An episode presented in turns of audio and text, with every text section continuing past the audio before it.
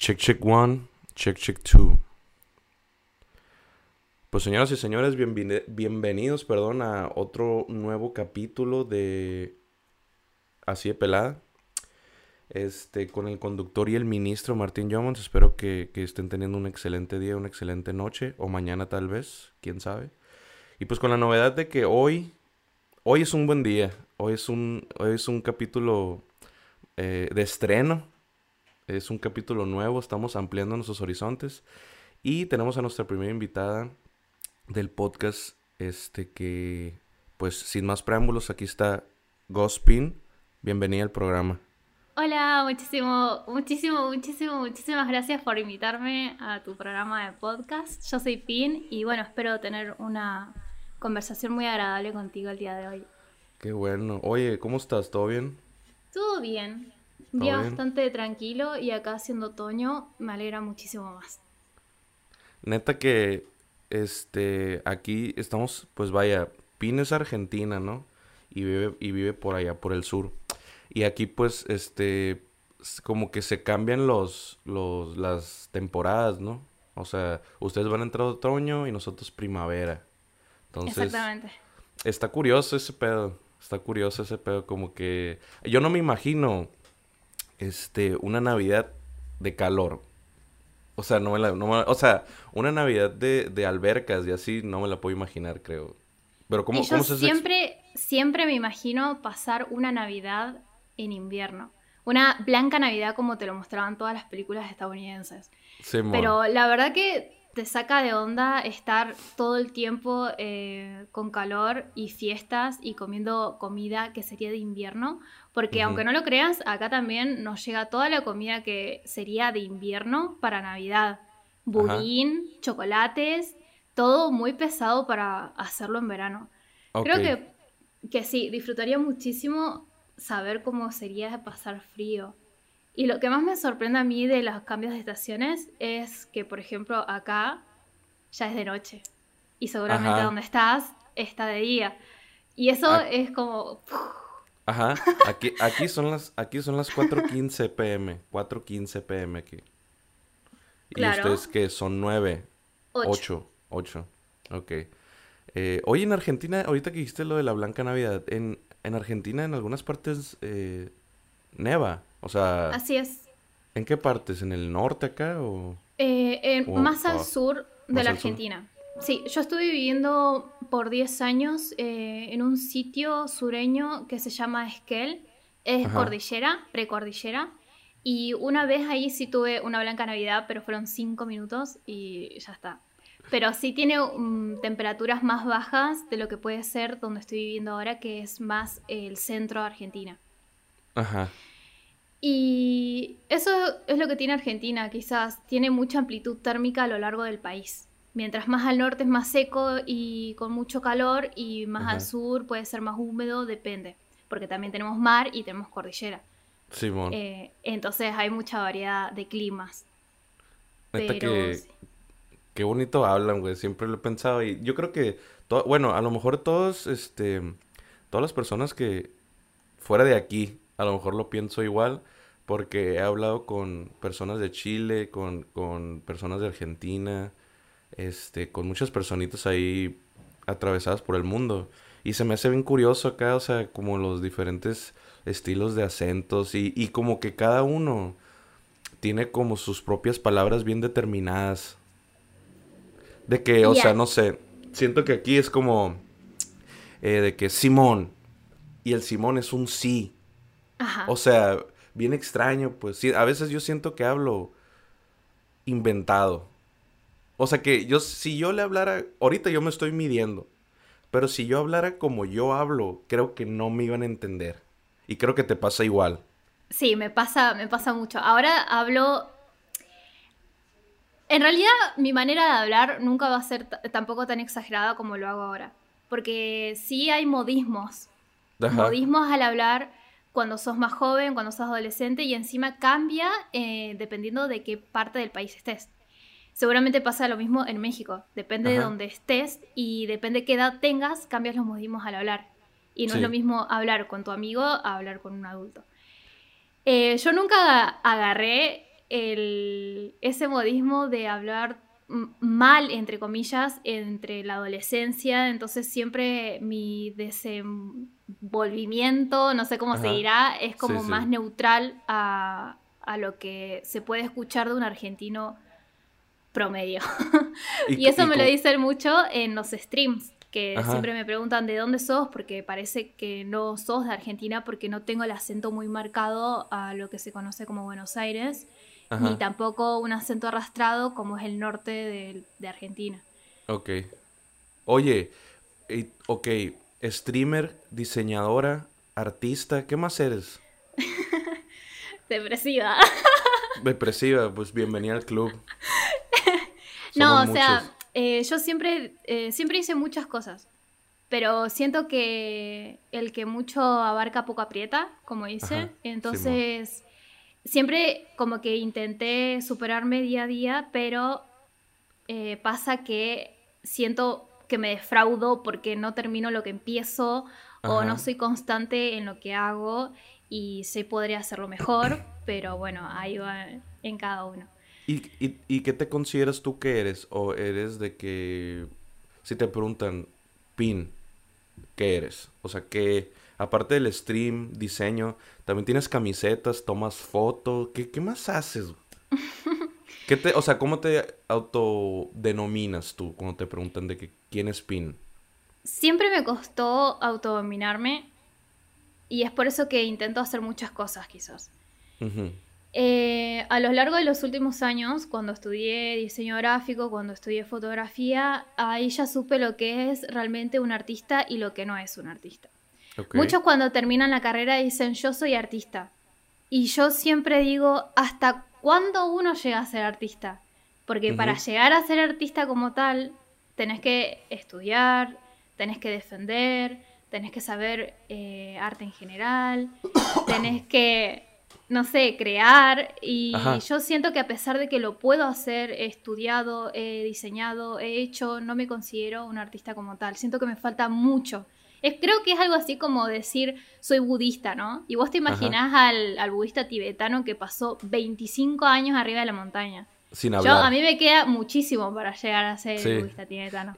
Y aparte cuando alguien se autodenomina artista es porque no, no eres artista, ¿no? O sea, siento que cuando, cuando alguien mismo dice que yo soy artista, siento que no tienes ni la menor idea, yo creo que... Y la, bueno, creo que la palabra artista es como... Está muy ya está muy quemada, siento que está muy como... Ya, está muy infravalorada, infravalorada y mal utilizada. Sí. Eh, no cualquiera puede ser artista y es más, yo he conocido señores grandes que son fotógrafos, profesores, que ya tienen décadas en, en lo que es el rubro y aún así yo los miro y siento que no serían los artistas idolatrados que uno se puede imaginar en sus cabezas. Ajá. Eh, yo creo que la palabra artista está muy abrillantada, muy... Sí, sí, muy hollywoodense. Eh, ajá, muy allá arriba. Pero un artista puede ser, no sé, alguien que pasó 20 años en su garage haciendo una obra de arte y eso es un artista también. Sí, o sea, el ser artista, tú puedes, alguien puede ser artista en, pues, en el rubro que quiera y no necesariamente ser artista va ligada con la fama, pues, ¿no? O sea, como tú dices, podemos estar de que 15 años en el garage pintando este cuadros para nosotros mismos y pues güey, o sea, es como es un oficio, vaya, pues a huevo. Exactamente. Entonces, cuando uno se define artista, si para uno subir una foto y que tenga 25 millones de likes es ser un artista, para otro que tu obra haga a las personas conmoverse, quizás para eso es artista. Y así, hay muchos rubros y muchas ramas. Pero primero, para saber lo que no y qué está bien y qué está mal, hay que estudiar. Siempre lo digo. Sí, sí, sí, sí, sí. Em, estudiar arte te abre mucho, mucho camino a lo que sí es y lo que no es. Sabes que este, yo consideré estudiar música, pero bueno, a lo que iba es que una vez escuché una frase de alguien que no me acuerdo en dónde la escuché, este, pero que el artista así como crea, destruye. Y me gustó mucho eso, ese pensamiento porque uno mismo a veces es muy autocrítico con sus obras y con sus cosas que hace. Que tal vez, por ejemplo, si tú tienes una pintura hecha y la quiebras en cuatro pedazos y la desacomodas, o sea, la pones en otro orden, a lo mejor sale otra cosa, pues, ¿no? Entonces, creando y destruyendo, acá está, está chilo eso. Un profesor nos dijo una vez, para romper las reglas hay que saber las reglas. Sí. Para hacer las fotos que ustedes quieren ahora, tienen que saber las reglas primero. Sí. Porque al principio cuando nosotros entrábamos, esto es una, una historia que yo tengo. Ajá, sí. Cuando vos entras a estudiar es como, sí, yo sé hacer esto, yo sé hacer lo otro, esto que lo otro. Ahora, ¿cuánto de eso que vos haces, destruís, creás, tiene un sentido y tiene una línea de bajada? Eso es lo que eh, te enseñan a hacer. Es un par de reglas y después, si vos querés, puedes destruirla. Hay muchos artistas que se basan, por ejemplo, en la fotografía de mm, los famosos, que son perfectos, Photoshop a full. Ajá, sí, sí. Y hay otros artistas que sacan cosas grotescas, cosas... Y vos decís, acá, ¿qué, qué es bello? Perdón, está mi perrita ahí Sí, sí, no. ¿Qué, es bello? Un saludo Entonces, un, saludo, un saludo a Tea. Para saber lo que es bello, tenés que saber lo que no es. Y, viceversa. Pero es muy subjetivo, es muy subjetivo igual. Al final termina siendo subjetivo. Porque al final vos con todas las herramientas que tenés para crear arte, podés destruir, como dijiste al comienzo.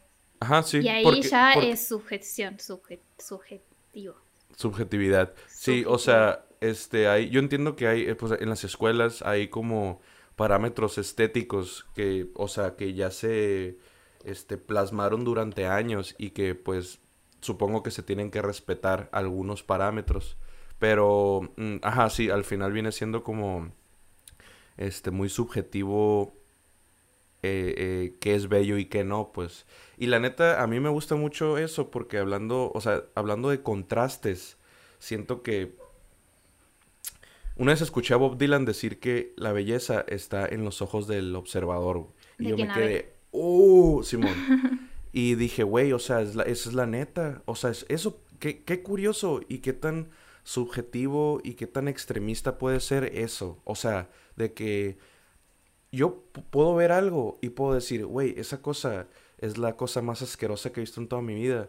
Pero alguien al mismo tiempo que está enseguida de mí ve eso y dice, esa es la cosa más hermosa que he visto en mi vida. O sea, esa subjetividad que, que, que vivimos, que tenemos nosotros el humano, me gusta mucho esa como dualidad, pues a mí me gusta mucho. Y, y este, yo por eso antes ya, antes era como un poquito más tajante en cuanto a mi opinión de o sea, yo tenía una idea errónea, güey. Yo tenía una actitud errónea en cuanto a decir de que, ah, es que eso vale madre y porque era pinche inmadurez así cagada, güey, de que porque no me gusta a mí, no está chilo. Y eso está muy mal. Señoras y señores, eso está muy mal, güey. Y ahorita, y ahorita ya, o sea, ya puedo yo disfrutar o, y observar algo sin quitarle mérito, sea lo que sea, sea lo que sea. Y eso está chilo, pues, este, pero tiene, tiene que ver con la subjetividad que estamos hablando ahorita y la dualidad esa como muy separada, pero es como un yin yang, así bien, bien cabrón acá, güey. Y está chido verlo de esa manera. También hay que aprender a ver. Así como vos dijiste, era una inmadurez. Leyendo un libro, leyendo Lo un artista, podés cambiar tu forma de ver las cosas.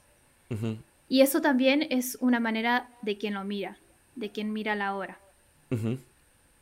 Ok, ok, ok. Oye, y una pregunta. He visto porque yo creo que en el transcurso de, los de lo que estemos hablando, vamos a ir poniendo fotos aquí, las van a estar viendo ahorita, de las... Porque tienes varias cuentas, ¿no? Tú, de que en Instagram tienes tu tienda, que haces, este, que haces camisetas, los diseños tú los haces, las camisetas pues las imprimes, o sea, no tú, pero consigues el servicio, vaya. En realidad sí lo hago yo. Ah, neta, tú. lo hago yo acá atrás. Neta, ¿qué más em, hizo? Uf, de la historia de cuentas de Instagram, yo te dije en la búsqueda, yo sigo buscando qué título tengo, como vos quisiste decir, qué soy, qué no soy. Eh, he tenido una larga trayectoria en haciendo cuentas de correo, de, nombres, de, aquí para allá. Y, y, sí, tengo mi tienda de ropa, va, tienda de ropa. Hago diseños, los estampo y trato de vender las remeras. Eh, mi Instagram personal, que en realidad empezó siendo también de fotografía, fotografía de lo que yo iba aprendiendo, de lo que a mí me gustaba. Em, luego tengo otro Instagram que es más aparte, que es para hacer stream y directo, porque em, esto de las redes también tiene, tiene sus esposas, tiene sus cadenas. Sí, sí, sí. Yo dije matrimonio. no, no. Sí, sí, de cadenas de, de que te mantiene y tenés que seguir como una línea por el tipo de público a quien vas a, Dirigido. exponerte, claro, a dirigir. Ajá, sí. En su momento también tuve eh, una cuenta de Instagram donde subía fotos y poemas a la vez, o subía poemas a la vez. Era como demasiado. ¿Y tú los, escribías? Claro, siempre traté de hacer... Siempre como que siento la necesidad de sacar todo lo que imagino, siento afuera. Ah, Simón, ok, está chido. Verlo. Y si alguien, claro, y si alguien se empatiza, mucho mejor. Porque me gusta el intercambio. Sí. Pero mm, no sé a qué íbamos. Si tengo mi cuenta de, remeras, eh, ah, mi Instagram eh, personal de fotografías, otro. de, las imágenes. Ajá, de las fotografías. He visto algunas. ¿Y cómo se llama? 35 eh, milímetros. La vamos a poner. Sí, ah, sí, sí. Y también tengo esa, que ya me había olvidado, que solamente es con cámara analógica. Ah, porque yo sigo esa. O sea, yo ah, sigo esa. Claro, es em, cámara rollo, se le dice, pero en realidad es cámara analógica, de las que se usaban antes, con el rollo de la película de 35 milímetros, que no tiene batería, va, tiene una mini batería por un sensor, pero capta la luz para saber si está expuesta o no la luz. Y luego eh, el film se lo se le da un tratamiento para poder pasarlo de positivo a negativo y del negativo a la fotografía eh, como en papel. En el Red Room. Claro, exactamente. Yo estuve un año y medio en un estudio así, haciendo fotos y fotos y fotos y fotos. Oye, pero es, es, una, es un gran, digo, a mí se me hace algo como, yo sé que obviamente no es, pero se me hace algo prácticamente, o sea, mágico, así como... Es magia. O sea, en realidad es este química, ¿no? Pero es magia. Sí, o sea, en realidad, en realidad es como química, pero... Pero no saben, o sea, a mí, yo cuando lo veía en las películas, porque creo que nunca lo he visto yo, o sea, de que en vivo estar ahí, pero verlo, de que metían la hoja. Así. Ah, y, y, luego ya como que se, es, es agua. Es, es, sí. Eh, yo la primera vez, te juro, al principio hay un profesor, como siempre, porque bueno, no sabes. Y el primer contacto con que una hoja blanca lo metas dentro de un líquido y vos estés a oscuras y se empieza a revelar, la imagen empieza a salir y a decir, hola, esto fue lo que me sacaste hace, hace tres semanas, Ajá. es único. Es como una sensación de wow. Y bueno, luego eh, estar ahí tratando el químico, las, el agua, tratando la hoja para que todo salga bien, el tiempo con la máquina, es otro mundo estar ahí adentro. Oye, y una pregunta, eh, o sea, desde el, momento que tú tomas la fotografía de que, pa, te tienes que esperar, o sea, un rato a revelarla o puede ser de que la tomé a las 2 de la tarde y me voy a ir a revelarla a las 5. O sea, hacer el proceso. O te tienes que esperar de que una semana o algo No, no, el proceso siempre es. Puede ser hasta instantáneo. Imagínate que las primeras cámaras hace. No te voy a hablar de números porque tengo. Tengo algo que se llama dislexia numérica y por más de que aprenda los números se me olvidan después. Ah, eh, ¿Tú eh, alguna vez viste una película donde viene un señor, planta un mecanismo súper grande así, se pone detrás de una sábana negra ah, y saca una foto y sale un, siempre sale como... Explota algo, sí. Antes, eso es una cámara de placa. En, realidad, de negativo era una placa. Simón, sí. Podría ser de, vidrio. Bueno, En fin, antes no se podían llevar todo ese mecanismo pesado hasta el laboratorio caminando así. Lo hacían ahí mismo. Ok. O lo cerraban en una cápsula súper negra y ahí lo llevaban al laboratorio. O sea que por eso, bueno, no tiene nada que ver que se, que se metan. ¿O para qué se eh, meten? Eh, se meten para que ningún rastro de luz entre al mecanismo y también para ellos que puedan ver por el mecanismo. Ok. Es pues por eso que en las cámaras antiguas, viste que vos haces con un ojo, cerrás un ojo y como que a veces te tapabas el orificio para ver, para poder ver bien qué transmite el lente. Sí. Pero además de eso. Sí. O sea, me sorprende a mí, este, porque siempre la fotografía o sea, yo me acuerdo porque eh, mi mamá a veces, cuando éramos niños, o sea, que éramos morros, tenía cámaras de, perdón, de rollo. Sí. Y, y muchas, tenía muchas, pues, entonces, porque se iban descomponiendo o algo así. Y yo me acuerdo que a veces, no sé, yo tengo recuerdos de niño que a veces siento que, este, son como tipo sueño, ¿no te pasa? de que mis recuerdos a veces son como muy, no sé, muy sensoriales, de que me acuerdo de sonidos y como que es un sueño el recuerdo acá, o no sé. Y a veces pienso que, bueno, me acuerdo que yo estaba así en el piso y jugando con las cámaras y, pero pendejeando pues, o sea, de que, y, y sí, pues de que cerrabas un ojo y luego los abrías y como que esos, o sea, sí tenía juguetes, pero como que esas cosas me llamaban la atención de que, ¿qué es esta madre? Y, y, y sí, y nomás era de que ponerlo en el ojo acá, o sea, y, y ver lo que estabas viendo, así como un, no, o sea, como un telescopio, pero no, no con el aumento, ¿no? Pero como que, no sé. En el juego, bueno, con respecto a la fotografía, en el juego siempre se aprendió. Nosotros, todos nosotros creo que en nuestra generación hemos eh, acercado al contacto con la fotografía con la cámara vieja, que era un coso cuadrado negro así, y yo hasta recuerdo haber sacado una de mis primeras fotos cuando tenía como seis años. Y me acuerdo cómo era el marquito y era chiquitito. Em, y es así, en el juego aprendemos a sacar fotos. Y quizás nosotros estamos como más eh, dispuestos a recordar las cosas visualmente. Porque toda nuestra vida ha sido eh, sacar fotos cuando somos niños, primero sacar fotos en los cumpleaños, sacar fotos en un evento cualquiera y después con los celulares sacar fotos en tu grupo de amigos o con las primeras cámaras digitales. Que era como llevabas la cámara digital al cumpleaños de tu amigo y sacabas fotos en el baño, no sé, cosas así. Sí, sí, sí, sí, sí. Yo nunca yo nunca yo nunca fui fan de la selfie, o sea, porque veo que muchas personas te metes a su cuenta de Instagram o Facebook acá y son ellos nomás, güey. O sea, son ellos. Ajá, y yo de que, güey, yo no, acá, o sea, como que, Nel, Nel, Nel, Nel. y, y, y este, yo prefiero como, como capturar cosas, o sea, como ponerles cosas a través de mis ojos. Claro.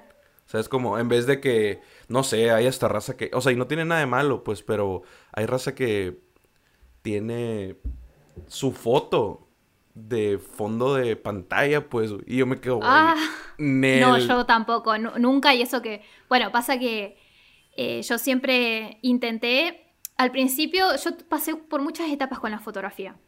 Eh, al principio yo quería mostrarle a los demás cómo yo veía las cosas por mero hecho de que mi familia está un poco rota, ¿no?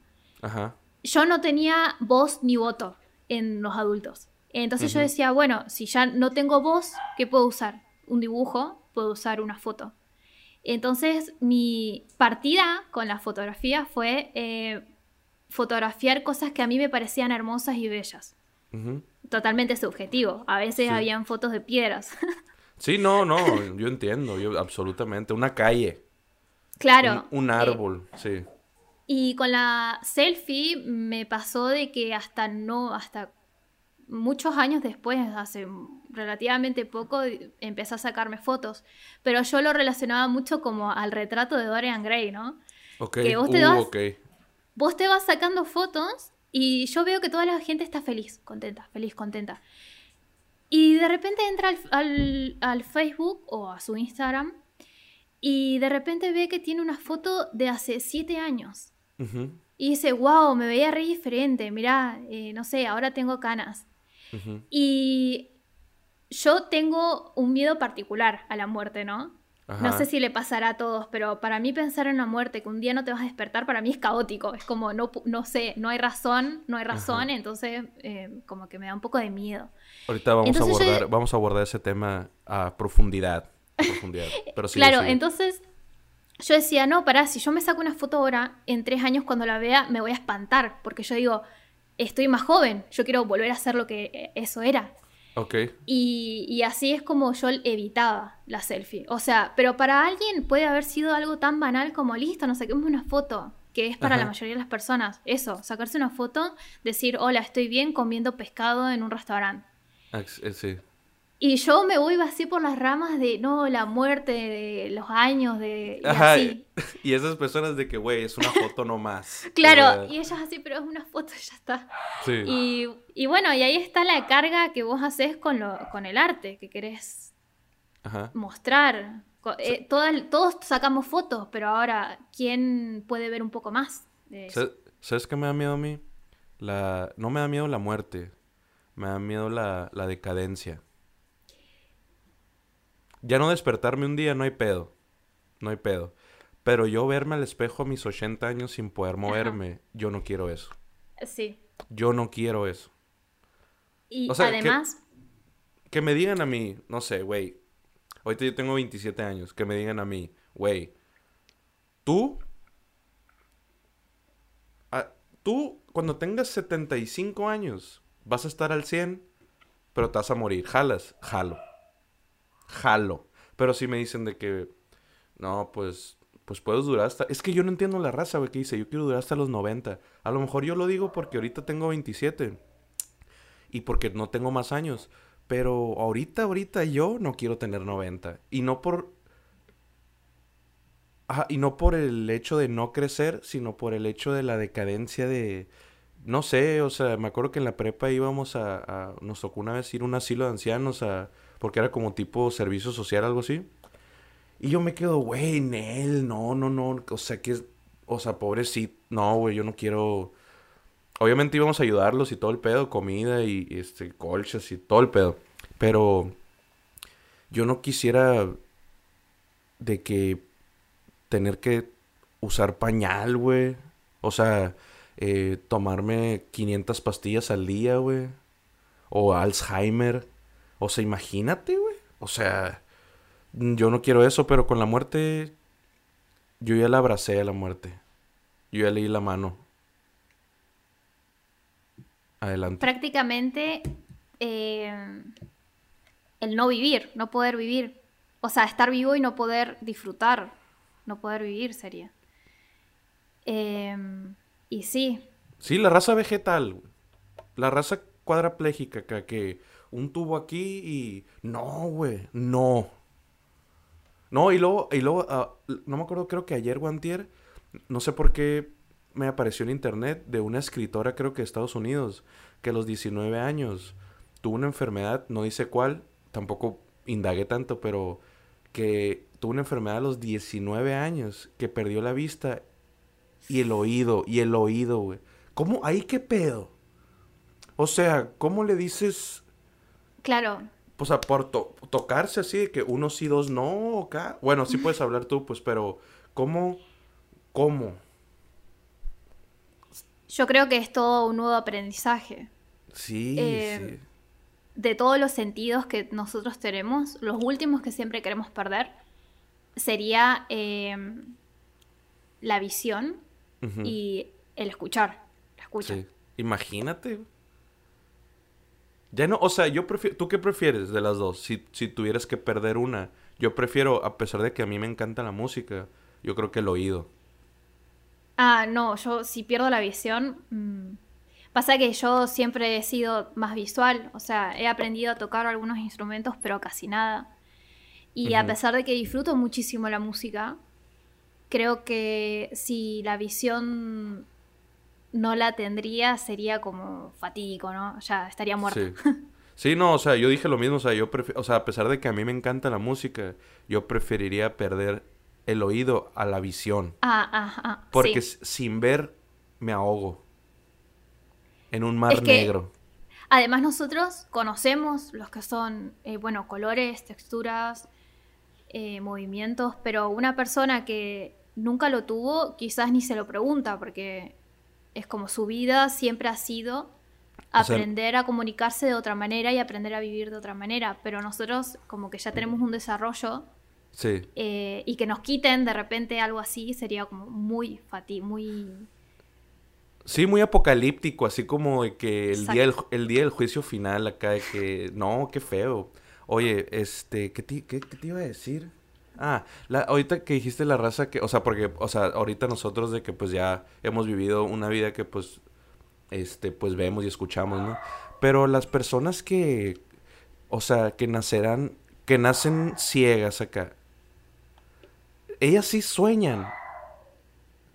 Pero, o sea, ¿cómo? O sea, son como sonidos, soñar sonidos. Sí sueñan y qué es desconocido para nosotros. Quizás un médico neurólogo que estudia eso puede llegar a descifrar qué es lo que sueñan. Pero sí sí sería muy loco para nosotros tratar de imaginar algo que no podemos imaginar. Ajá, o sea, te digo, imagínate, si te digo aquí en este momento, eh, imagina un color nuevo. No se puede, pues, no se puede. Ni siquiera pues. teniendo toda la escala de la escala cromática, ni siquiera teniendo el UV, ni siquiera los infrarrojos. O sea, tener, tener nosotros, eh, o sea, nuestros ojos, eh, el, como, ¿cómo se le llama? El perceptor, el, el, el, el, archivito ese que, porque nosotros vemos como una porción, ¿no? De, de la gama. Exacto. Hay otras, que, hay otras que no las vemos, pero ahí están. Tener como el receptor, esa era la palabra, tener el receptor en, tus, en tu cerebro, en tus ojos, para ver absolutamente todo. Siento que ni así. Mm. Porque hay animales y hay otros seres vivos que, que tienen otros, otros... Eh, otro chip acá. Sí, pueden ver otro tipo de, colores. Ajá, del eh, espectro. pero ver todos, uff, sería como eh, literalmente un mundo nuevo, porque se combinarían cada cosa y ya de ahí saldría muchísimo. A, mí, me gusta hablar, a mí me gusta hablar de los colores porque yo soy daltónico y hay veces que confundo varios colores y a veces pensaría, pienso que está bien chingón eh, que las personas sí lo puedan ver bien. O sea, de que digan con certeza y con firmeza de que eso es azul. Y yo no puedo, yo a veces lo tengo que ver y me quedo, a ver, ¿cómo está el pedo aquí? A ver, ¿qué color es este? Y digo, güey, pues puede ser este o este. No sé cuál sea, tú dime. Y ella me dice, no, pues es tal. Y me da risa a veces porque una vez hice un experimento de que agarré un color café y un color rojo. Pero eran de que, de, de lápiz, de madera. Y ya sabes que algunos tienen de que el nombre escrito arriba, de que brown o café, y el otro rojo. Y los volteé sin ver el nombre. Y dije, a ver, ¿cuál es cuál? Y no era un rojo, pues era como un, un, guinda. Como un. ¿Ustedes el. Eh, ¿Qué es? El, el. Bordeaux. Un bordeaux. Tinto, tinto acá entre, el tinto y el café no sabía cuál era cuál. Y me mm. agüité, y ya los volteé y dije, Shh. Pero en realidad, bueno, yo no sé, quizás es porque, mm, a lo que voy. Primero, eh, yo estoy usando lentes ahora. Ajá. Y yo cuando me los puse recién, eh, la semana pasada, cuando me los entregaron, eh, dije, mm, sí, bueno, veo raro ahora y miré el piso. Y el piso yo literalmente sentía que estaba como medio metro más arriba. Órale. Entonces yo digo, momento, si antes para mí la normalidad y de lo que todos veían era lo mismo que yo veía, ¿cómo estamos realmente seguros de que estamos viendo lo mismo? Así es. Yo creo que nadie, nadie de la existencia de la humanidad ha visto lo mismo, em, lo mismo dos veces, o sea, lo mismo Sí, sí. O sea, todos han visto lo mismo alguna vez. Para mí que sí eh, cambia el color cambia la forma de las cosas dependiendo de tus ojos y de tu fisionomía, cerebro, no sé qué. Ajá. Eh, entonces me entró la duda. Yo digo, entonces nada de lo que vemos es real. Eh, ni siquiera, ni siquiera lo, que yo veo. Lo puedo poner eso en mi lápida. Nada de lo que vemos es real. ¿Cómo fue que dijiste? Eso dijiste, ¿no? Sí, eso. Nada de lo que vemos es real. Me lo voy a tatuar. sí, para mí mi pelo es amarillo naranja y, para otro es más amarillo. ¿Quién tiene razón? Nadie. O todos. Nadie o todos. Nadie o todos.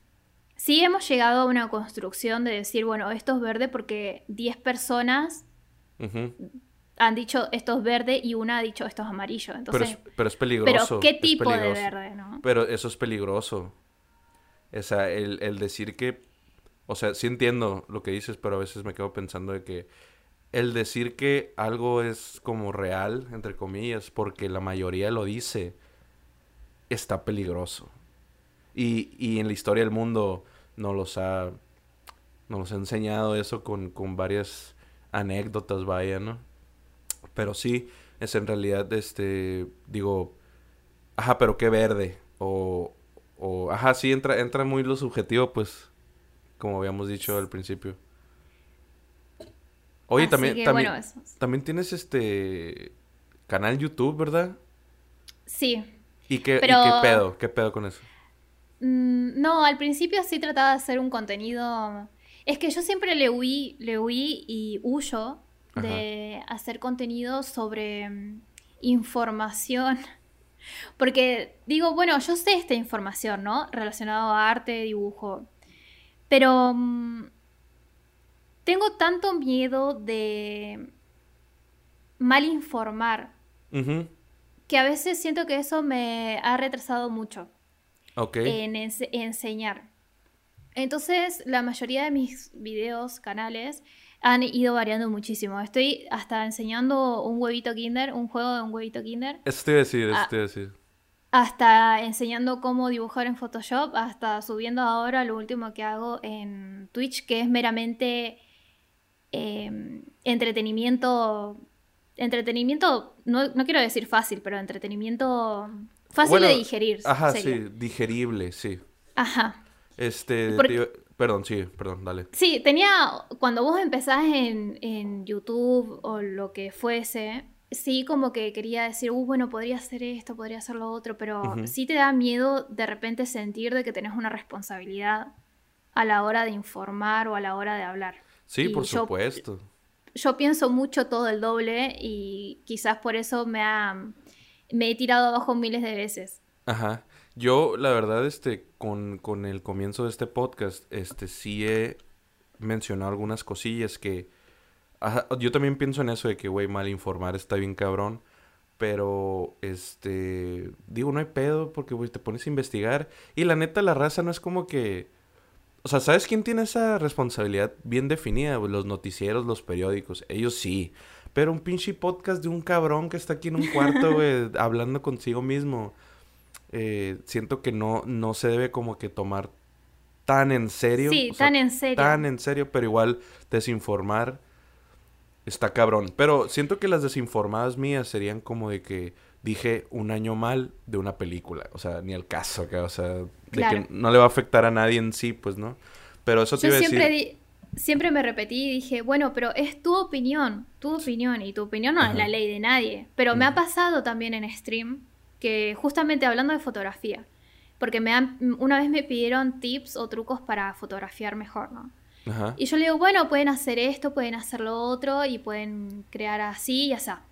Y uno me dijo, bueno, pero así yo no creo que salgan bien las fotos. Y yo ahí automáticamente les dije, lo que yo les doy son herramientas. Luego ustedes pueden hacer cualquier cosa con esas herramientas. Pero no, es, no te estoy diciendo obligadamente que tenés que hacer esto y esto y esto. Así es. Yo te lo doy y vos lo comés, lo digerís, lo aprendés y luego haces tu arte.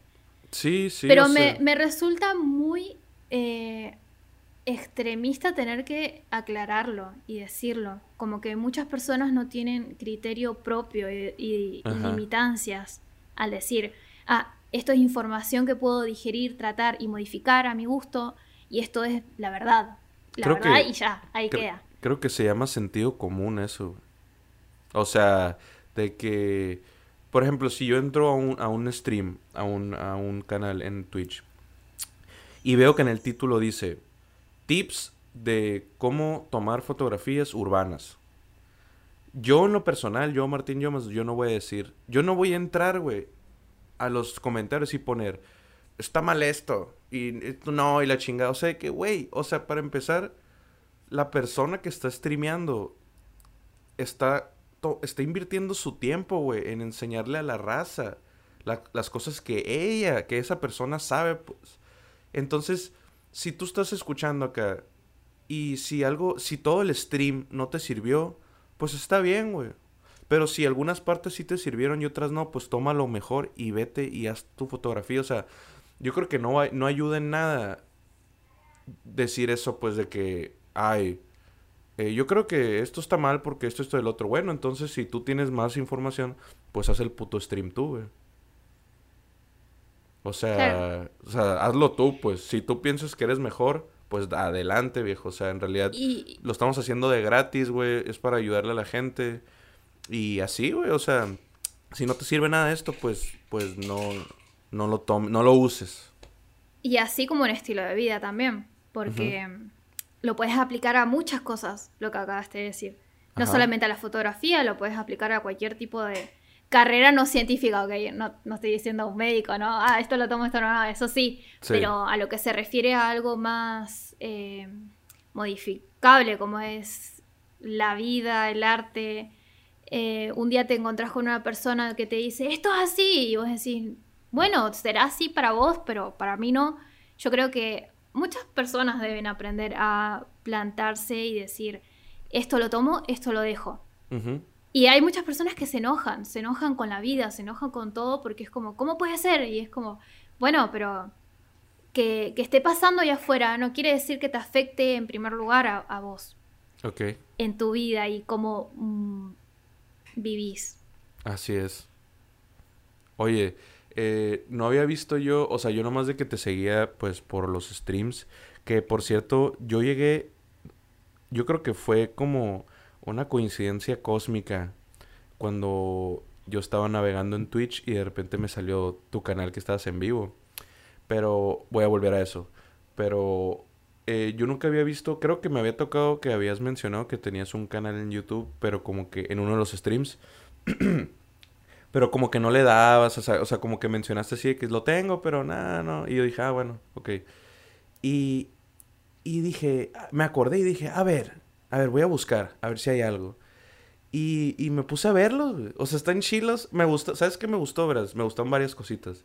Me gustó la serie de los huevos, de los huevos Kinder, güey. Eso está chilo, está chilo, está chilo. Por cierto que vamos a dejar toda tu información y varios links aquí abajo. Cajita de descripción para que vayan y darle follow a la pin en todo, Pero bueno. Muchísimas gracias. Este. Y ahorita vamos a decir los horarios de, de tus streams, ¿no? Pero, pero bueno. Eh, vi el de, los, el de los huevitos Kinder, está bien macizo. Me gustó porque. Porque. Igual y yo no crecí. O sea, sí crecí con ellos, pero no. O sea, tú tienes una colección increíble. O sea, de que yo puede que por ahí ande uno, dos, uno, dos. Pero tú es de una caja, una caja así acá. Y, y este, me gustó también el intro. Está chilo. O sea, me gustó, pues siento que es como como, yo lo siento así tu canal, como esos canales que son de baúl de utilería. De que, a ver, lo voy a abrir y, ah, Photoshop, ah, huevitos, ah, eh, y luego creo que tienes también, este, la jardinería en tu cocina, que vi el video ese también. O sea, como que está chilo de a dónde agarrar, hay muchas cosas de dónde agarrar, pues me gusta, me gusta. Sí, es que es prácticamente... Em, no sé, eh, no quería centrarme en hacer algo único como muchos canales hacen, que bueno, en realidad lo hacen porque les va bien así. Pero dije, bueno, si ya estoy contando sobre mí, mostrándome, eh, ¿qué, ¿qué, tan mal hago en mostrar mis plantas? no sé. No, y la neta, o sea, digo, tal vez para, para ti o para alguien porque, por ejemplo, cuando yo hago los podcasts, digo, güey, ¿a quién le interesa estas pendejadas? O sea, neta que creo que nadie va a escuchar estas pendejadas. Pero no sé, o sea, por ejemplo, yo recientemente, hace como dos años, de que he estado pensando, oye, ¿sabes qué? Me gustaría hacer un jardincito yo, o de que en el patio de la casa, como no hay plantas ni nada, me gustaría como adecuar una esquinita e ir poniendo, no sé, e ir poniendo cositas y darle su mantenimiento, etcétera, etcétera. Y a veces me quedo de que, oye, pero ¿dónde aprendo? O sea, ¿cómo está el pedo? Entonces, cuando te metes a YouTube y encuentras contenido como el video que tú hiciste, eso le ayuda a muchas personas como yo que, que quieren hacer un jardincillo, por ejemplo, ¿no? Que te quedas, ah, ok, ¿cómo cambiar de una maceta nueva, de una maceta vieja a una nueva? Esas cositas que tal vez parece como a nosotros como, eh, no sé, no sé cuál es la palabra, o sea, no quiero decir inservible porque está muy fuerte esa palabra, pero no sé, muy, muy ambigua, no sé. O sea, cositas que, que, que nos pasan por, nos entran por un oído, nos salen por el otro. Para otras personas sí es de, de gran ayuda, pues. Inclusive nomás estar hablando con esas personas de que, eh, pues chicos, qué pedo. O sea, siento que eso también le cae bien a la gente como que al alma. No sé, yo lo veo así. Yo lo veo así. Sí, es que siempre encontrás eh, personas dispuestas a, a, ver cualquier tipo de contenido. Yo también digo, ¿quién, quería ver esto? O sea, yo porque le tengo un cariño a los juguetitos de los huevitos Kinder. Pero digo, bueno, si yo le tengo cariño a un jueguito de hace 20 años, o, o a las plantas, o, o, a jugar un jueguito, porque mi canal es eso, es, es como todo lo que yo me gusta y hago ahí, metido en un solo canal. que, por ahí digo, bueno, quizás debería separar, que e, es de las cadenas que te decía, las cadenas de las redes. Las esposas. Claro, pero mm, siempre creo que hay que ver un poco más de, lo, de lo que uno dice, ¿quién va a escuchar esto? Yo me metí a tu canal y dije, qué, qué cool, qué, qué cool. Porque lo dejé y seguía escuchándote y, y, es fácil tragar y digerir lo que vos comentás y lo que vos decís. Y sí me ha gustado el contenido que haces. Gracias. Em, quería llegar a algo más, pero divagué y no, no sé dónde quería llegar. Ahorita, ahorita va a volver. Oscila, en la mente oscila ese pedo.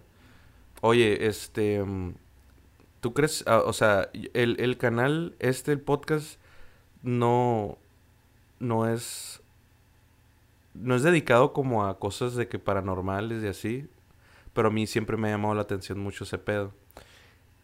Y, y en cuanto al primer episodio que hablo de Pie Grande, a mí me, a mí me gusta mucho el tema de Pie Grande, porque como que desde morro, desde niño lo, lo, se me plasmó esa idea de que, o sea, hay un animal, hay un supuesto animal que desconocemos. O sea, esa fue la primera de que, ¡pum!, desconocido, la puerta se abrió, así que, o sea, hay algo que vive en este planeta que no conocemos. O sea, es como, obviamente yo creo que pues igual y no es real, pero me gustaría creer que sí. Pero, o sea, no, o sea, si me dicen de que un día, hey, no es real, fierro, no, no pasa nada. Pero como que se fue el parteaguas para mí de que se abriera mi interés en lo paranormal, pero a ti, ¿tú qué piensas de eso? O sea, ¿a ti te llama la atención eso también o en realidad no te interesa? Y, en general, ¿no? Mira, lo que acabaste de decir, tranquilamente lo puedes aplicar al océano. Ok. Ah, el, océano conocemos, creo que, no sé, no, no sé qué número de porcentaje, pero por, por ejemplo, el 5% del océano. Y el 5% de todo el océano conocemos tantos animales. Sí. ¿Qué tantas posibilidades hay de otros animales que nos conocemos? No, imagínate. Se me vino, se me vino solamente porque dijiste, es un animal que no sabemos nada, de pie grande. O el, monstruo del lago Ness. Ajá. Eh, y cosas así que... El chupacabras. Han sido, claro, han sido de la cultura por un montón de años porque alguien seguramente vio algo en algún momento y de lengua a lengua pasó hasta hoy en día. Ajá. Pero sí, el misterio, el misterio y esa sensación de querer saber la verdad, como lo que hay en el océano, creo que eso es lo que nos mueve tanto lo, lo, lo que engloba el misterio. El eh. misterio de saber, el misterio de por qué, por qué hace, qué come, por qué está ahí, quién lo vio. Está curado. Porque está en la cultura general. Porque acá también... Sí, sí, no, dale, dale, dale, dale. Acá en Argentina también, depende de dónde estés eh, ubicado en Argentina. Eh, si hablas con una señora, seguramente te va a decir, ah, sí, acá a la vuelta hay brujas. Ah, sí, allá está el duende. Ah, sí, en, el sur, allá está esto. Entonces, sí, bueno. Eso te iba a preguntar, eh, ¿en, Argentina, ¿en Argentina tienen criaturas así? O sea, ¿tienen cositas así de que, uy, ¿tienen chupacabras ustedes también? ¿O es...? Em, seguramente sí, pero no sé el nombre exactamente del chupacabras, pero yo conozco dos. Es más, tengo un librito por ahí dando vueltas que me lo compraron en la primaria que son eh, criaturas así culturales Sí, no sé si mitológicas de acá de la Argentina. Y me acuerdo del Nahuelito, que es igual el monstruo del lago Ness, pero de un lago que se llama Nahuel Huapi, que está en el sur. Ok. Eh, y después el cuero. El cuero. El cuero. Yo cuando era chica me quedé así, pero ¿cómo es posible?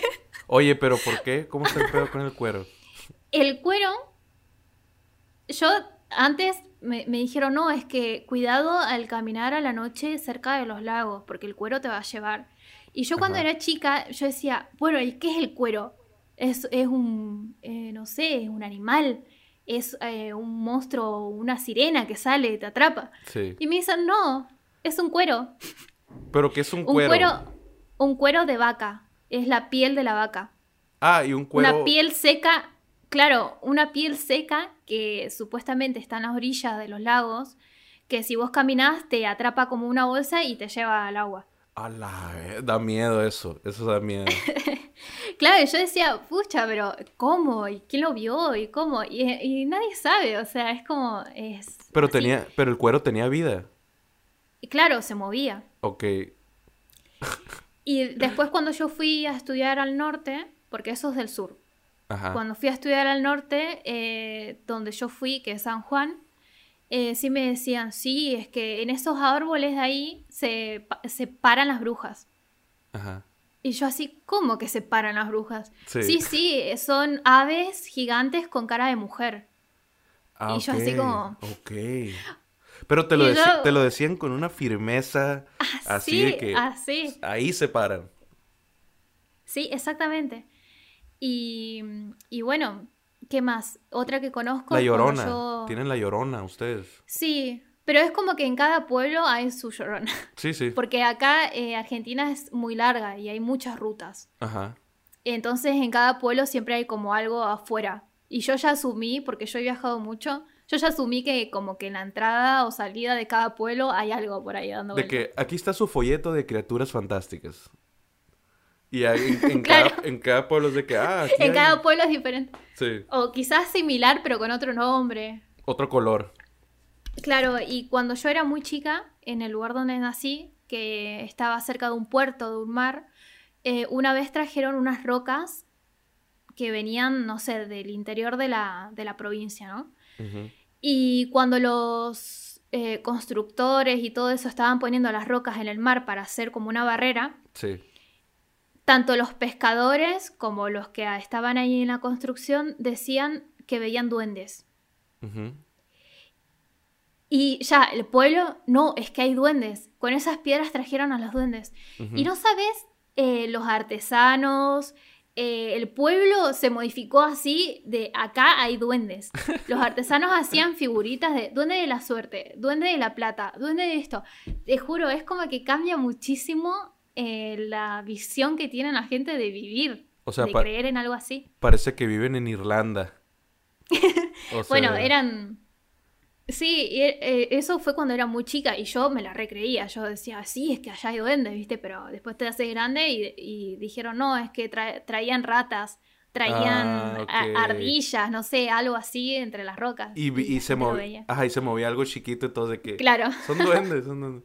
Oye, claro, eh, exactamente. Eso mismo, ¿sabes en dónde pasa también? En, en. No me acuerdo en qué ciudad, pero en Estados Unidos tienen como una ciudad dedicada al hombre polilla. Sí lo vi. No me acuerdo, no me acuerdo dónde es, pero eh, todo. Sí, pero es en Estados Unidos. Todo, todo Hombre polilla. Sí, y tienen una estatua eh, cerca de un puente porque ahí lo vieron por primera vez y decían que cuando lo veían pasaba una catástrofe y yo te cuento de que, viste que decían de que si soñabas con el hombre de polilla iba a pasar una catástrofe en tu ciudad. Y yo me acuerdo que sí veía ese documental y a los dos, tres días había soñado con el hombre de polilla. Y tú, ¡ah! Y yo, yo así como, no, ¿qué me va a pasar? No sé qué. Y no, o sea, era yo porque estar metida en internet cinco días seguidos leyendo sobre eso y mirando videos sobre eso. Que por cierto, más adelante creo que voy a, abordar en otro episodio, en otro capítulo, voy a abordar el tema del hombre polilla como, oh, como una investigación. Este, pero ¿qué te iba a preguntar ahorita? Se me olvidó. Ah, ya, ya, ya. Este, me acuerdo yo la primera vez que llegué, que llegué a tu stream fue por, fue por una coincidencia así increíble, porque a veces le doy de que en explorar o en descubrir, no me acuerdo de los dos en Twitch. Y creo que estabas hablando con unas personas y dije, porque a mí me gustan los streams que son de que, de que si son mil personas, me da hueva, pues, me da, me da flojera de que digo, no, pues, güey, todo bien, pues. Pero a mí me gusta que convivir, pues, de que con las personas que están y, ea, ea, y con la persona que, pues, está haciendo el stream también. Y y fue la vez, creo que. Y neta se me ha hecho bien chingón acá. Porque lo he estado pensando últimamente. Eh, cuando, cuando estaba escribiendo yo, estábamos jugando el juego de rol ese. ¿El de Kukoro? No, que yo, que yo, que yo les escribía y ustedes de que no, ve para allá y tú para acá. Ah, sí, sí. Era genial. Güey, eso. O sea. No fue planeado. Eso fue lo más chingón. No fue planeado nada. La primera vez no fue planeado nada. Y me encantó que todos de que emputiza, de que, ah. Sí, sí. No, sí, ¿y qué más? Sí, sí, sí. Y, yo de que, oye, ya me sentí con responsabilidad de que. con responsabilidad. De que tengo No, bueno, pero. Eh, yo me acuerdo que eh, si habías iniciado una conversación así y. Mm, y yo vi interés en las personas de, bueno, ¿qué está contando? ¿Qué está diciendo? Porque al principio parecía como, uh, este viene a contar, está trastornadito, pero ahí al ratito nos dimos cuenta todos que estabas realmente diciendo una historia, estabas contando una historia. Ajá. Em, o sea, una historia de cuento. Sí. Y, ahí dije, bueno, a ver qué dice. Y a mí me llamó la atención y me quedé con las ganas de más. Entonces creo que ahí es cuando yo te dije, bueno, si todo el mundo quiere y yo a mí me gustaron tus historias, seguimos con las historias. Pasa que luego la gente em, en un stream es como los tiempos son muy diferentes. Tenés que mantener... Yo trato de no seguir esto, pero te vas dando cuenta a medida que vas haciendo streams. De que la gente mantiene... Em, el interés por cierto tiempo. Y creo que ahí es cuando vos sentiste la presión de, uy, tengo que hacer esto, terminarlo, una historia y así. Ajá, pero no fue una presión mala, pues, sino fue como, tengo que darles un final. O sea, tengo que... Porque como vi que sí se estaban interesando, dije, tengo que... O sea, porque si me iba así nomás desde que, ah, este vato, o sea, pero de... no lo sentí como, o sea, responsabilidad a lo mejor y fue como una palabra fuerte, pero Así que me quedé que, órale, va, va, va, va, va, va, fierro. Y, y este, creo que fueron como, no completos, pero fueron tres streams de historias. Pero neta que a mí lo que me sorprendió y lo que me gustó a mí un putero fue que eh, las siglas y los monstruos y la historia, el background y que, no sé, a mí, a mí me gusta mucho escribir este tipo de cosas, pues no nomás ciencia ficción, sino me gusta, me gusta como imaginarme lugares, pues y darles nombre y darles historia, me gusta mucho eso, pues. Eh, y me acuerdo que el primero estuvo bien chingón, güey, que yo me veía a mí mismo, era un doble y, y me acuerdo que había, creo que unos como guerrilleros militares que... Sí, habían guerrilleros, unos como unos monstruos. Ajá, y, gritaban y el escuadrón, la ENI, el escuadrón nuclear interdimensional.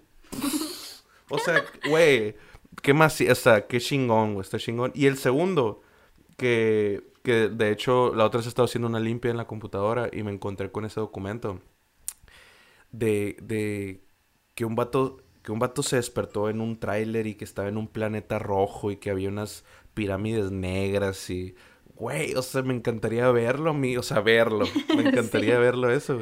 Pero sí, eso sí estaba más viajadón, pero era como una precuela a, o sea, yo, no, eso, próximamente lo van a ver, va a ser una franquicia, la, van a ver en cines esto. En cines, sí.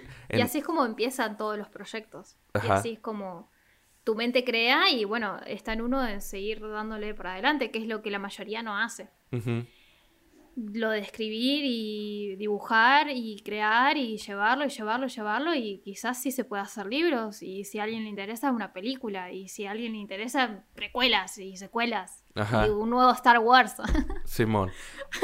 Oye, tú, tú que estudiaste diseño, tú estudiaste diseño gráfico y fotografía, o sea, licenciatura, tienes dos licenciaturas. Eh, tecnicatura. Ah, tecnicatura. tecnicatura en fotografía y diseño gráfico. Diseño gráfico, diseño gráfico.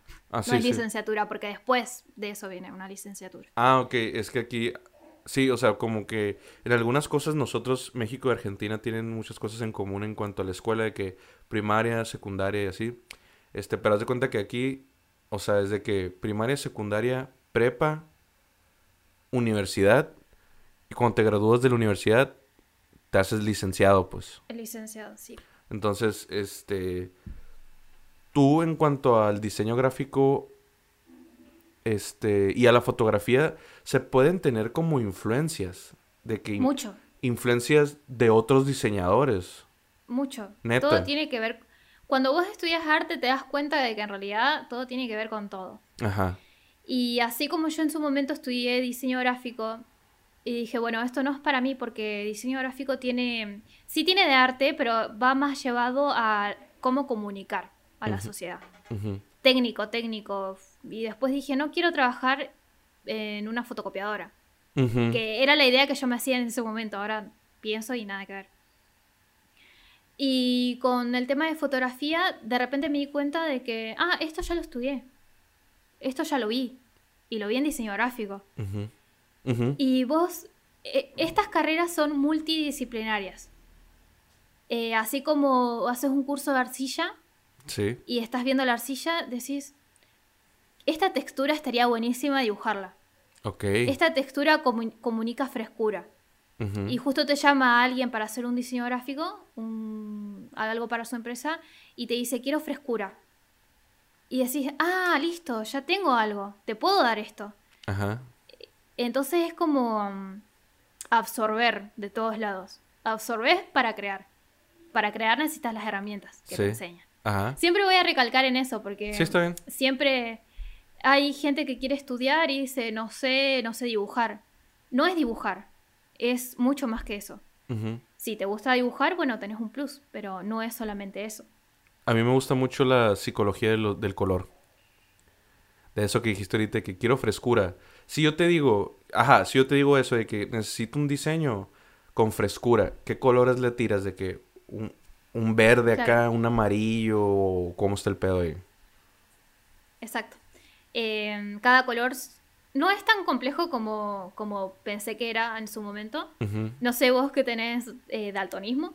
Sí. Pero sí, es como, como el cálido lo relacionás con una tarde de verano y como el frío lo relacionás con una tarde invernal. Y de ahí todos sus derivantes y todas sus gamas. Cómo combinás todos los colores para ir creando ambientes. Y empatizar con quien está mirándolo. Es por eso que algunos dibujos, algunas ilustraciones, tenés que saber mucho de color y luz. Y eso lo ves en la vida, observando, mirando. Y lo, aprendiendo. y lo apliques con las herramientas que tú tienes. Claro, exactamente. Ajá, a huevo. Este, tú tienes, ahorita que estamos hablando del diseño gráfico, que para mí, yo sé que eh, es diferente, ¿no? Son diferentes cosas, pero para mí, en mi punto de vista, el diseño gráfico son los nuevos pintores de la era moderna. ¿Me explico? Yo sé que hay pintores todavía, pero para mí los diseñadores, porque conozco, tengo amigos que yo he trabajado con ellos en agencias de publicidad que son diseñadores y, y me quedo, güey, o sea, ¿cómo, cómo haces eso, güey? O sea, ¿cómo te imaginas? O sea, porque yo como creativo te puedo decir a ti, de que mira, me imagino una letra así, güey, y pues tú dale un colorcillo y ya. Y ya tú te quedas con la idea y me presentas algo tú que me vuela la tapa del seso, pues. O sea, que me quedo de que, wow, o sea, está mucho mejor de lo que yo me había imaginado, pues. O sea, y, y inclusive tengo amigos también que he trabajado también que sus mismos diseños los imprimen para cuadros, pues. Cuadros hechos en Photoshop o en el, en el ilustrador, donde sea. Que me quedo, güey, qué macizo, o sea, qué macizo está.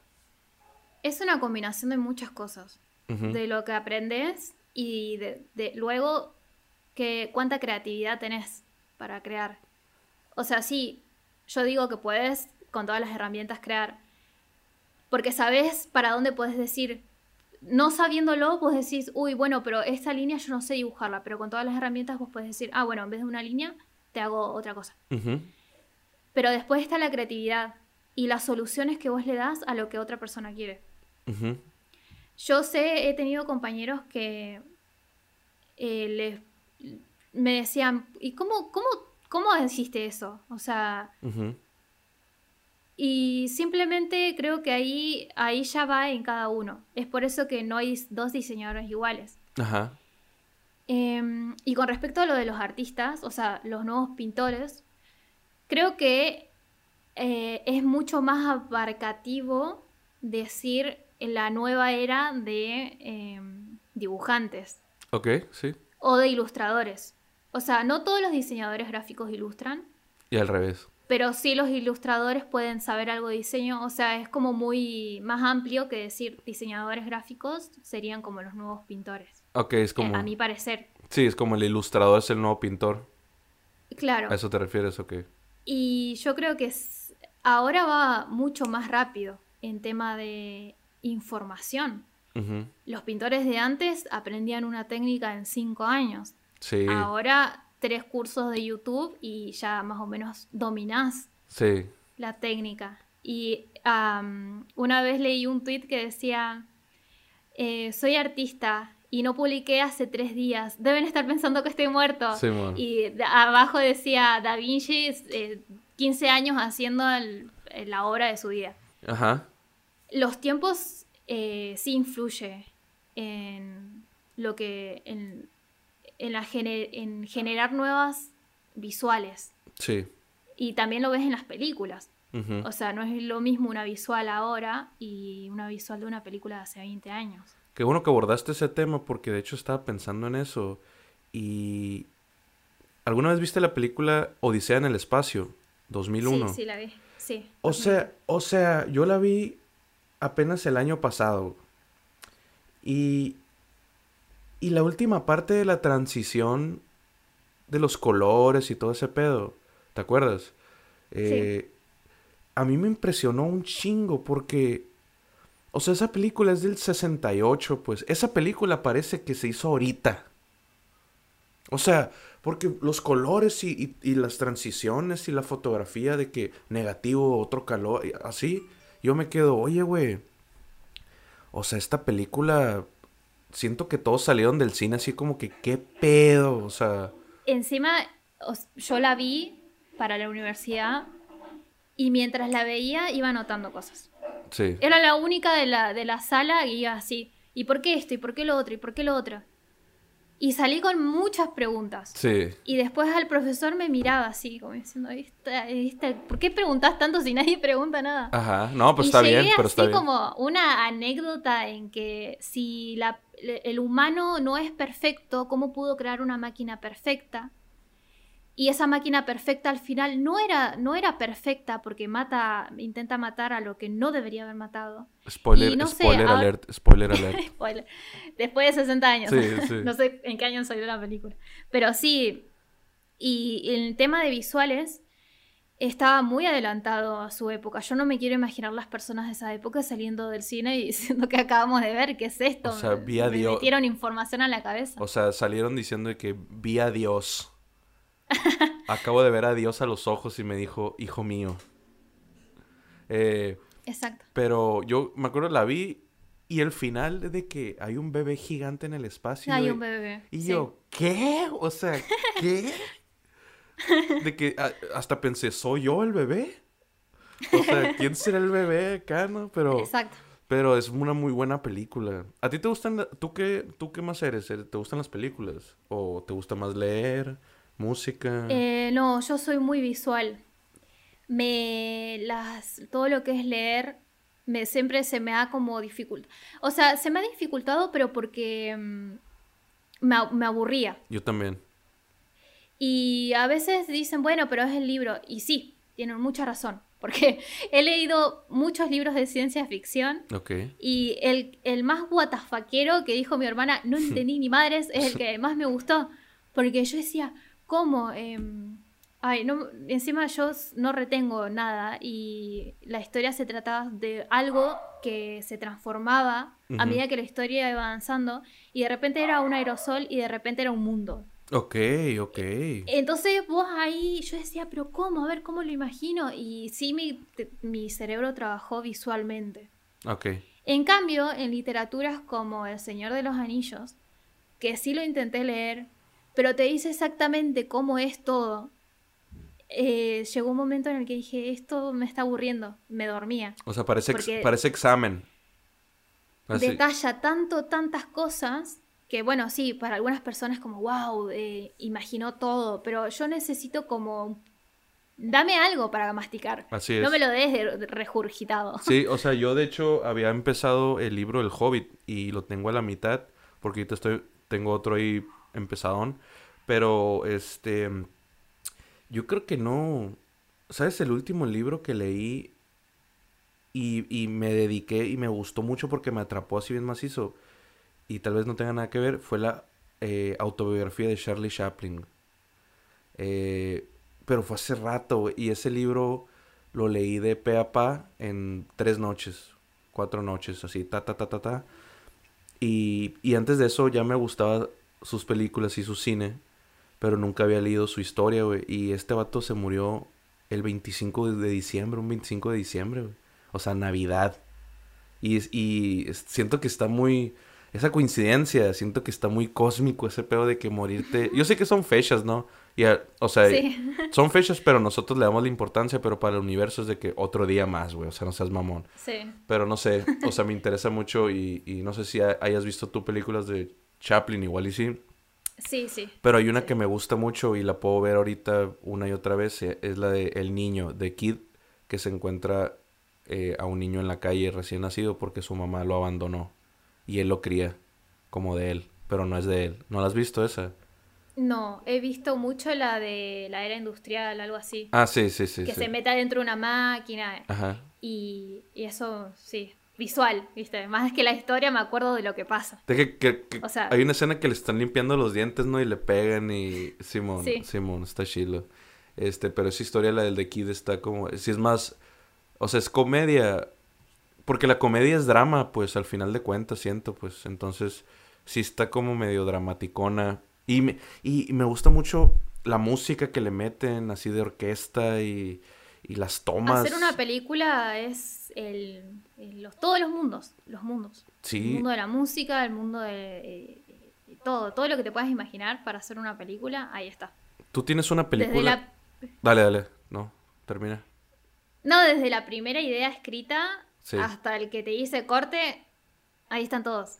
O sea, porque me imagino, a mí me da mucha risa que cuando George Lucas terminó escribiendo el primer libreto de Star Wars y se lo mostró a sus amigos, es de que, güey, ¿qué es esta pendejada? Sí, no, no. ¿Qué es esto acá? Y ahorita el pinche vato millonario acá y, y, o sea, y, dejando a un lado el dinero.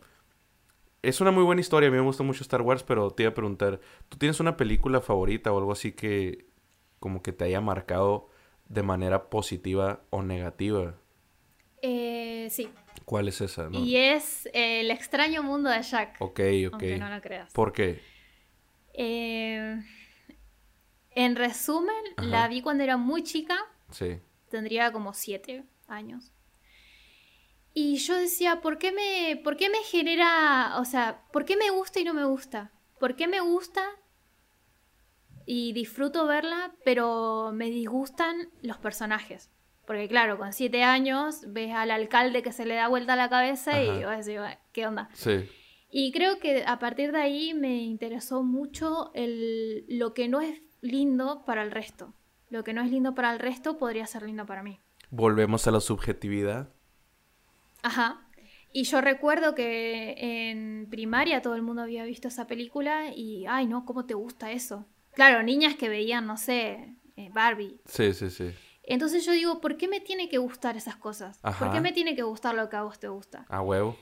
Y a partir de ahí eh, hizo una diferencia muy, muy mucha con todas las personas que me rodeaban y mis compañeras y así. Entonces yo creo que es más por eso. Y, a partir de ahí, bueno, mi mamá dice, bueno, si te gusta esta, te va a gustar esta. Y bueno, Tim, Tim Burton y Johnny Depp, y bueno, y ahí vamos, vamos que dale, dale que te dale y ya está. O sea que el cadáver... Toda mi vida. O sea que la película El cadáver de la novia te gusta. Sí. Ok. El universo de Tim Burton te gusta mucho. Es como muy... Exacto. Es, iba a decir la palabra agridulce, pero... Eh, sí, es como melancólico. Es como el, manos de tijera también entonces te gusta. Y es lo que me gusta porque él te dice, mira, hay sentimientos y no necesariamente tiene que estar todo de rosa. Ajá, sí, sí, sí. Te doy una historia de amor y no necesariamente es un prado verde con mariposas. Que, que por cierto, en el Manos de Tijera sí maneja muy bien esa dualidad de, de prado verde prado verde con, árboles rosas y eh, lo negro. Lo, plástico, sí, lo plástico de la ciudad, la perfección y el que bueno, manos tijeras. Ajá, o sea, me... Entonces ahí siempre, bueno, desde siempre, desde muy chica y creo que eso fue lo que mayor me, me formó en modo de pensar y de vivir y así. Eh, y cuál hay otra que me gusta, sabes, a mí no me gustan los musicales, me encanta la música, pero los musicales no los soporto. Este, pero te iba a decir la del Sweeney Todd, no la he visto, pero es, que no sé qué, no, no sé qué me pasa a mí que cuando están en una película y de repente de que no sé qué voy a hacer y Claro, porque sentís que es como que salen de la, de la realidad. Sí, yo de que, güey, o sea, no seas mamón, pues es que pedo. Pero la que sí me gustó y creo que no estuvo tan celebrada de Tim Burton, y corrígeme si me equivoco, la de Dark Shadow se llama. Que, eh, no, Shadow, algo, algo de sombra, sombra siniestra, algo así. Eh, sí. Que, sí, y tampoco, tampoco la he visto. Creo que la he visto una vez y no recuerdo nada. Que, que, está en una casa. Johnny Depp es como un vampiro acá, güey. Esa está Sheila, esa sí me gustó bastante. Es la que menos vi. Sí, es la que menos vi. Pero bueno, yo con el tema de las películas también soy como. Eh, me olvido y, y es como que no le doy tanta importancia en decir, uy, sí, la vi, la vi y es esto y está buena. Es como, la veo, me encanta, me gustó, me quedo maravillada y listo. O sea, sí, o sea, la, la, ves, la ves para ti, pues, no la ves ah, para decir de que, ay, yo la vi. O sea, la ves para ti, pues. exacto. Sí, exacto. Sí, o sea, porque en realidad, este, yo he visto películas que, que que a veces no puedo yo, eh, o sea, sí lo hago, pues, compartirlas con mis amigos o algo así, o con personas porque se van a quedar así de que no tengo ni puta idea de lo que estás diciendo. Entonces, porque yo veo películas para mí, pues, o sea, yo veo porque, ah, me interesó esto, lo voy a ver, quien sea que la, que la esté haciendo, quien sea que la dirija, este, no importa. Bueno, y, y yo tuve em, amigos que estudiaban cine. Ajá y me decían, no, es que Tarantino, no, es que Steven Spielberg. Sí. Y yo así como, ¿y esos quiénes son? Ajá, y me miran así. Y claro, yo en su yo no miro quién la hizo que esto. Yo la miro, la, te, la, te la analizo y luego, bueno, buscaré quién, ¿no? Sí. Y claro, eh, estas personas es como primero ven quiénes están detrás y después ven la película. Es cuando te dicen, ah, es que está tal actor, entonces buena. Es que sí. Para mí no va. O sea, sí y no. Porque vos podés tener un buen actor, pero un mal guionista. Y si el guionista, el guionista te dice, hace este papel, y, y, el, y, el, actor dice, pero lo puedo hacer mejor. No, no, quiero que hagas este papel. la película es una mierda. Ajá, sí, sí, sí. De hecho, Como las de... les, les, tiran, les, les tiran mucho hate a los actores de que pinche película mala y la chingada. Y de que, oye, güey, o sea, el último que tiene la culpa del resultado de la película es el actor, güey. O sea, porque el director y el guionista son los que dirigen, pues. O sea, el director es el que, el que dirige, pues. O sea, si, si el actor, si tú estás viendo una película y estás viendo el comportamiento, la actuación del actor, él no se lo sacó de la manga, pues el, director le dijo, o sea, que así está el pedo viejo. Entonces, si alguien tiene la culpa del resultado de una película, creo que un 80% es el director. Exacto. O los productores. También pienso igual, sí. Y bueno, con Johnny Depp podemos decir lo mismo. Hay una, una película que se llama El, el, el llanero, llanero Solitario. Ah, sí, sí y prácticamente lo que veo yo en pantalla es a Jack Sparrow, disfrazado de indio. Sí. Entonces yo digo, qué lástima, porque si ya me implanta la idea de que estoy viendo a otro personaje de otra película, prácticamente lo querían para que hiciera lo mismo. Ajá. Y ahí ya no está bueno porque le sacás un montón de identidad a la película que vos querías hacer. Oye, pero ¿sabes que de esa película me gustó mucho su caracterización? O sea, el disfraz y, y las pinturas me gustó. O sea, punto y aparte la, eh, la, película, pues sí, pero sí es que... Claro, ¿te gustó el arte de la película? Ajá, ajá. Este, porque no me acuerdo, este, es muy icónico, eh, porque era una serie en los 60 creo, o inclusive antes, El Llanero Solitario. Eh, y... Y no me acuerdo cómo se llama el, el indio pero le decía el llanero solitario Kimosabe. Así como que no sé si es una palabra india o es, no sé, pero está muy icónico ese pedo. Pero sí, o sea, yo creo que eh, la única parte que yo he visto a Johnny Depp fuera de, del Jack Sparrow ha sido, creo que, y muy a huevo, en la, en la ventana secreta. ¿La has visto esa? Es como un thriller así. Ay, no, no me suena. Sí, él sale de normal, un escritor que está en un bosque y empiezan a pasar cosas medio extrañas. Está buena, está chila, pero es como el 2000. Tendría que verla. Ajá, es como el 2000, no quiero decir una fecha mal, pero me siento la vibra así como 2005, 6 acá, o Sí, en los 2000. Ajá, es, es 2000 para adelante. Es oldie, es oldie. Pero bueno, este yo creo que que estamos por llegar, yo creo que al final de nuestra conversación. Que por cierto, este, me gustó bastante, estuvo Sheila. sí. Y espero que a la gente les guste tanto como me gustó a mí. Eh, pero bueno, Pin, este... ¿Cuáles son tus días de stream? ¿Qué nos quieres decir por último? ¿Con qué nos dejas? Em, primero, muchísimas gracias por darme la oportunidad de estar en un podcast, porque yo eh, nunca he estado en un podcast así. A, a ti por, por haberlos aceptado la invitación. Y, bueno, me siento muy halagada de que me hayas invitado, la verdad. Yo digo, wow, estoy invitada ah, en un sitio por primera vez. Ajá. Eh, primero, nada, darte las gracias, Martín. Y bueno, segundo, si dejas toda la información en la caja de descripción, no hay nada que tengo que decir. Em, hago streams. Vives. Días días a, determinar, porque a veces estoy y a veces no estoy, así como en lo que quiero hacer, hago y deshago. Ajá. Y no sé, algo para las personas. Sí, si quieres. Que no tengan miedo, sí, que no tengan miedo a crear y a vivir como uno realmente quiere. Que es algo que me repito todos los días y es algo que me gustaría que muchos aprendan desde muy, muy chicos. A huevo, a huevo pues puro, este, puro chill, pura buena vibra aquí con mi, con mi compa Lapín. Y este, y si tienen la oportunidad de, de este, de checar sus streams, eh, neta, sí vale la pena. A mí me gustan mucho porque, este, creo que ya se, ya se lo hemos dicho yo y otras personas, que sus streams tienen un, un como un flow así de, de relax, de tranquilidad y que como que puedes hablar de varias cosas. Que por cierto se me olvidó mencionar tus tatuajes porque la pin está tatuada y, y están bien macizos algunos que hemos visto por ahí. ¿Cuántos tienes? Creo que tengo 10. Si no mal y algunos tú, tengo entendido que tú los diseñaste o algo así. Eh, me los hice yo. Ajá. O sea, los son eh, diseños más pequeños que sí, una vez de esto de hacer y deshacer, compré una máquina y dije, tres videos de YouTube, sé que está todo limpio, listo, a darle. Y agarré mi pierna, posición cómoda y a darle. Pero es algo que sé que muchos eh, quizás no se animarían a hacer, pero bueno, yo tenía que experimentar y aprender de alguna manera. Tengo un compa que hace tatuajes también aquí en Hermosillo. Y, y este, él, mismo, algunos diseños también se los hace él. Y está bien macizo.